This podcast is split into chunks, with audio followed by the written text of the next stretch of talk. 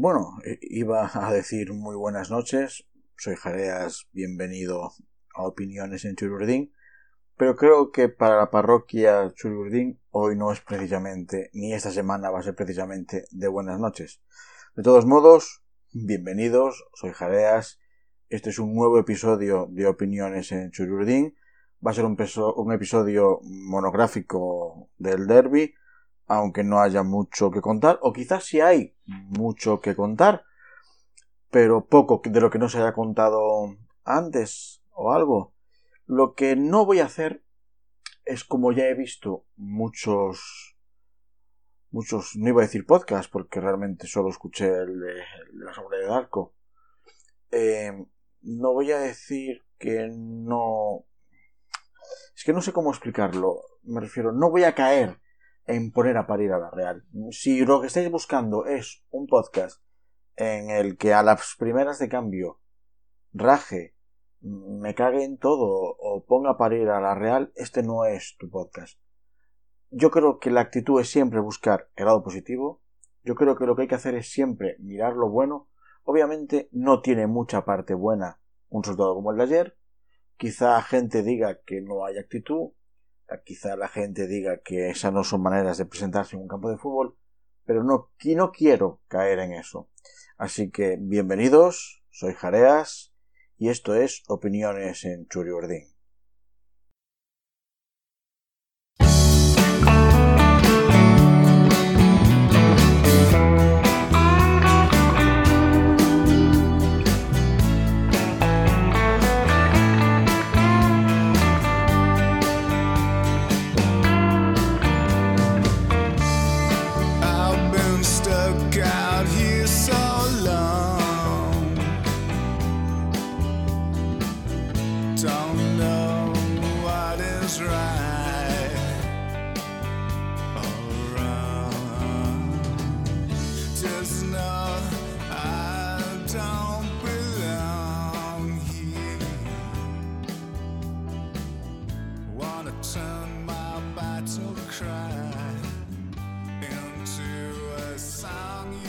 Pues bueno, como iba diciendo, vamos a dedicar el tema, el episodio, al único tema del derby del viernes. Eh, he decidido esperar un par de días para ir pensando lo que quería decir, sin caer en victimismo, sin caer en, en, insulto, en, la rabia, como, como queráis decir. Vamos a tomarlo con calma, vamos a mirarlo bien. Vamos a empezar con el 11 inicial, eh, que ha sido el de las últimas tres, dos jornadas, con esta tres con el único cambio de poner a Llorente en vez de Lenormand. Es decir, salió con Moya en la portería, Zaldúa, Zubeldia, Llorente y Allen, Merino y Arramendi y Odegar, y arriba con Oyarzábal, William José y Hazunah. Eh, lo primero que vamos a hablar, la, incursión de, de Llorente. Eh, yo creo que el tema de poner a Llorente en el, en el once inicial, yo creo que era por el, poder aéreo del Atleti de Bilbao. Yo creo que Llorente quizá va mejor por arriba, tiene más experiencia que, que Lenormand y yo creo que esa era una de las, de las cualidades porque yo creo que también al tener incluso un poquito mejor salida de balón Llorente que Lenormand no obligas tanto a Illarramendi a bajar a recibir porque, y, lo desquitas un poquito de ese, de ese trabajo. Eh, me parece una buena idea. ¿Qué no me parece bien del once inicial? Ahora mismo, en estos momentos, y yo creo que coincido con mucha gente, Hanu y William José no están para jugar en la Real Sociedad. No digo por calidad, digo, uno, por actitud, es decir, yo a Hanu, a no lo veo con la actitud de querer ser titular, no lo veo con la actitud de jugar esos minutos como premio y que esté disfrutando y que esté gozando y que es, no, no, y no nos hace disfrutar a nosotros. Es como si estuviera jugando por obligación. Pues para eso no juegues. No juegues. Otro, otro jugador, William José. Yo creo que William José tiene mala suerte. Lo mismo que siempre creí que Sandro el año pasado lo que tenía era mala suerte porque era un tío que peleaba. Sandro el año pasado se cansó de correr, pelear. Yo creo que cayó bien en mucha parte de, la grada de Anoeta Sandro, porque se pasaba todo el partido corriendo. Pasa que el huevo de cada gol estaba negado. Y este año, William José, insisto, yo si me venís siguiendo, ya lo he dicho toda la pretemporada, William José no está fino cada gol. El trabajo que hace es impagable, sí, o sea, es un jugador que lo deja todo, defiende, se desmarca, se deja caer a las bandas. Lo hace perfecto, esa parte la hace perfecta. Incluso un equipo como la Real Sociedad, que juega con tanto media punta, es muy bueno eso porque abre muchos huecos, da muchos, ah, me refiero, da muchos desmarques, abre muchísimo la línea de ataque y eso nos viene bien. Pero luego, llegada la hora de definir, no está definiendo bien. Es que yo creo que los equipos ya lo saben. Yo creo que, que es el momento, para mí es el momento de que Isaac tenga minutos y es el momento de que Portu, que ya tuvo minutos por la desgraciada lesión de Yarramendi, tenga minutos. Luego, la colocación o no de Zubeldía en, el, en la defensa, yo creo que es correcta. A ver ahora, ahora con la llegada de Monreal, que ya está confirmada, será el lunes la presentación de Monreal. No sé a qué posición viene a jugar. Hasta, hasta ahora estaba jugando en el Arsenal mucho en el lateral izquierdo. Realmente Monreal es un lateral izquierdo. ¿Qué pasa con nuestro lateral izquierdo? ¿Qué se ha visto en este partido? Ha sido el primer gol es una desgracia que le pasa a Allen. Se resbala, se despista. Pero yo no lo veo mal, porque si yo cuando hablo hablo de la Real y se me llena la boca diciendo que es un equipo de cantera, no puedo, o sea, es las dos vertientes. Tú has puesto un chaval que no tiene 30 partidos en primera división y eso le puede pasar. Pero yo estoy orgulloso de que la Real juegue con esos jugadores, incluso sabiendo que ya va a pasar un día que no van a rendir, o que se van a despistar, o que van a fallar. Pero yo sigo estando orgulloso de una Real que apuesta por eso. Yo sigo estando orgulloso de una Real que cree en los jóvenes, y los jóvenes creen en la Real, porque ese es el motivo de que Odegar e Isaac estén en la Real, porque son jóvenes con un talento descomunal que creen en la Real como la Real cree en los jóvenes. Obviamente la llegada de Monreal le va a quitar muchísimos minutos a Allen. Pero bueno, pues que Allen nos aproveche para aprender. O si es que no juega de central y tenemos una pareja de centrales Llorente Monreal, que no lo descartemos todavía. Pero bueno, eh, vayamos un poquito nombre por nombre para, para hablar del partido. Yo creo que Moya estuvo más o menos seguro. Es cierto que en el gol de, Raúl García puede hacer algo más. Puede hacer algo más o puede tener un poquito más de suerte, porque realmente ese balón un poquito más fuerte lo despeja y se vale afuera. Pero bueno, eh, yo creo que estuvo más o menos correcto.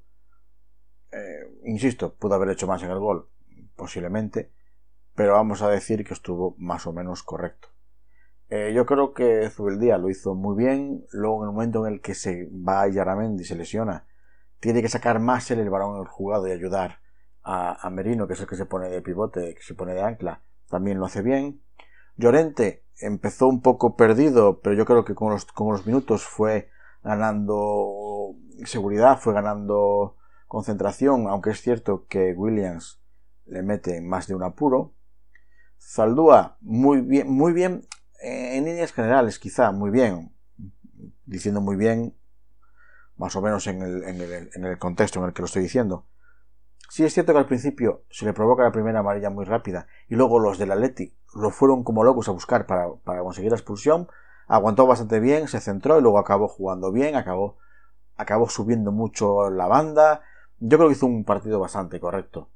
Eh, Allen, tuvo la mala suerte de ese primer gol, de ese resbalón, y luego yo creo que ya estuvo bastante, bastante descentrado para todo el partido, pero también, no, si realmente más o menos el partido fue más o menos correcto de la Real, pero nos ganaron por intensidad.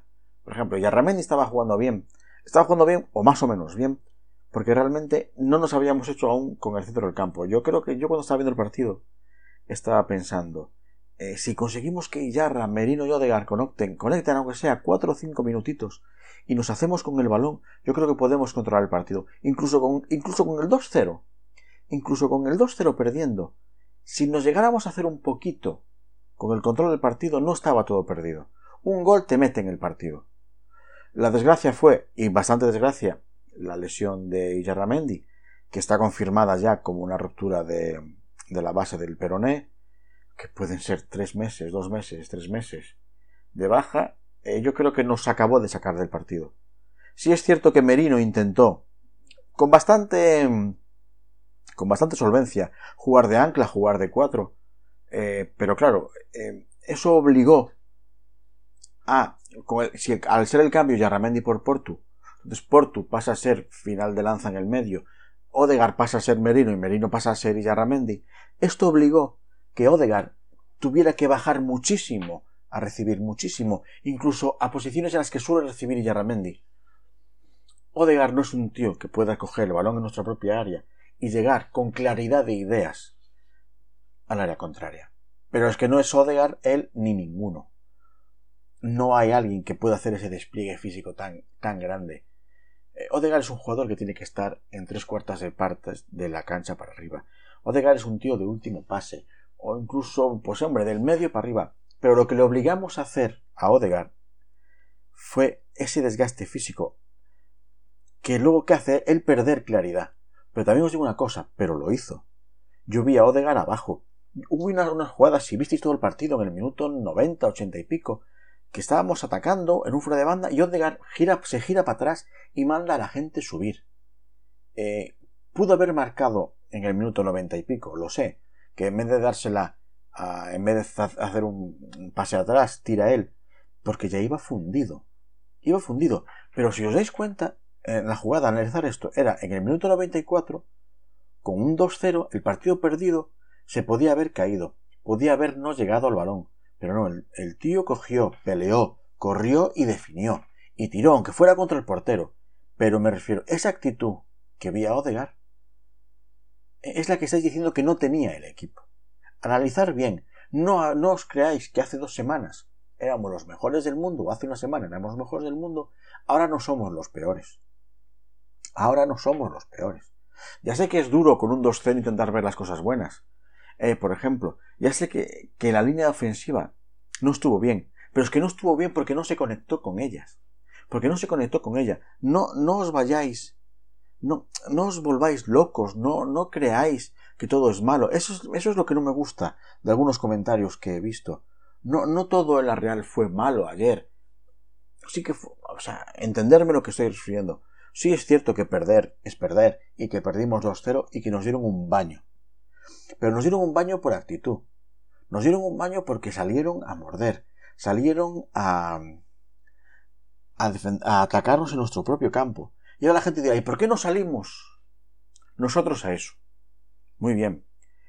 Eh, porque nuestros futbolistas tenemos futbolistas de otro tipo. No hay un Raúl García en la Real. También os digo una cosa, o sea, no hay un Raúl García en la Real, correcto. También os digo una cosa, no hay un Odegar en el en el Atleti de Bilbao. No hay un Oyarzábal en el Atleti de Bilbao. No hay un Isaac en el Atleti de Bilbao, porque nosotros jugamos a otra cosa. Entonces, si nosotros queremos jugar a esto, si nos gusta este tipo de fútbol, si nos gustan este tipo de jugadores finos, de toque, pues entonces no le podemos pedir que sean unos animales. No le podemos pedir que sean como Raúl García, que de cada dos faltas una va a lesionar. ¿Entendéis? Yo no quiero. Yo no quiero que mi equipo, que mi Real juegue a eso. Yo quiero que juegue a esto. Y si un día perdemos porque nos pasan por encima por culpa de esa, porque nos pasan por encima, porque el pobre Allen se resbala un fuera de banda y no da recuperado la posición, porque realmente no está acostumbrado a ese ritmo, o porque no está acostumbrado a, a, llevar 200 partidos en primera división. Pues no me importa, porque voy a seguir estando orgulloso de mi Real. Porque yo quiero una Real que juegue al fútbol porque para jugar al patapum para arriba, pues traemos otra vez a Clemente y ponemos otra vez a cuatro leños a jugar. Pero a mí esa Real no me gusta. Es muy difícil ganar en el, en San Mamés. Es muy difícil ganar San Mamés. Ya lo visteis. Bueno, realmente iba a decir el Barcelona perdió, pero bueno, acaba de empatar en, el Sadar. Pero a ver, entenderme, que yo no estoy diciendo, no quiero justificar esa actitud. Yo entiendo que, que hubo fallos, y hubo fallos en la dirección. Quizá el, el cambio de Portu no fue el más acertado. Pero yo también entiendo que si el partido llega a ir 0-0, en la lesión de Yarramendi el cambio hubiera sido Zubeldía al medio centro y Lenormand a la defensa. Pero como ya íbamos perdiendo había que ir al ataque. Yo ahí entiendo, porque no vas a perder un cambio para luego tener que deshacer el ataque. Yo ahí entendí el cambio de Imanol. Pero también entendí, yo creo que no fuimos capaces de jugar sin Yarramendi. Aunque Merino lo hizo muy bien cuando defendió, porque Merino lo hizo muy bien, eh, porque le pedimos algo que no ha hecho en toda la temporada y cumplió con creces. Eh, el otro día, no sé quién me decía, hablando, porque me diréis ahora, joder, es que parece que hicimos un partidazo, estás hablando todo bien. No, no es cuestión de todo hablar bien, es cuestión de que no hace falta destrozar a nuestro equipo porque hayamos perdido. Para mí es mi forma de ver el fútbol, es mi forma de opinar. Yo intento ver lo positivo, yo intento ver... Eh, además, cuando una persona se pone los colores de la Real, no voy a hablar mal. El otro día lo puse justo después del partido. No esperéis que yo hable mal de la Real Sociedad. Que hay cosas, también lo dije, que hay jugadores que me han decepcionado, sí, y lo doy aquí, nombres. Janu y William José. Pero mucho más Januzaj que William José, porque William José por lo menos lo da todo en el campo. Otra cosa es que no tenga la suerte o que no tenga la claridad que tenía otros años. Pero yo creo que Janu, que incluso ha sido convocado con su selección ahora, no está teniendo la actitud de un jugador que quiera ser grande en la Real, en la Real Sociedad. Eh, ¿Se le puede achacar algo a Imanol? Mirad, yo a Imanol le achaco dos cosas que a lo mejor no, no podía hacer o no quería hacer. Es que, por ejemplo, yo creo que en el, camp, en el banquillo tenían que haber estado o Kevin o Barrenechea. Que conste que luego salió Sangali y lo hizo muy bien que salió eh, Isaac y lo hizo muy bien. Es cierto que la gente no confiaba en Sangali, que al final fue el que tiró entre los tres palos, el primero, en el 83. Fue el único que intentó hacer cosas diferentes en el minuto, en los minutos que jugó, en el cuarto de hora que jugó. Es cierto, pero yo creo que teníamos que haber, a lo mejor tenía que haber habido otras salidas. Quizá a lo mejor no se equivocó o no hizo la mejor de las convocatorias, pero que si hubiéramos ganado, diríamos que Imanol es de Dios. Es que yo no quiero caer en esas cosas. ¿Entendéis? Yo no quiero caer en decir que somos no superestrellas. Por eso cuando hago en el, en el Facebook eh, las puntuaciones nunca doy un 10. No, yo siempre se puede mejorar. Pero tampoco les voy a dar nunca un 0. Porque un jugador que se vista la camiseta de la Real. Bueno, nunca voy a dar un 0. E incluso no se lo voy a dar a Jano, que me está decepcionando muchísimo.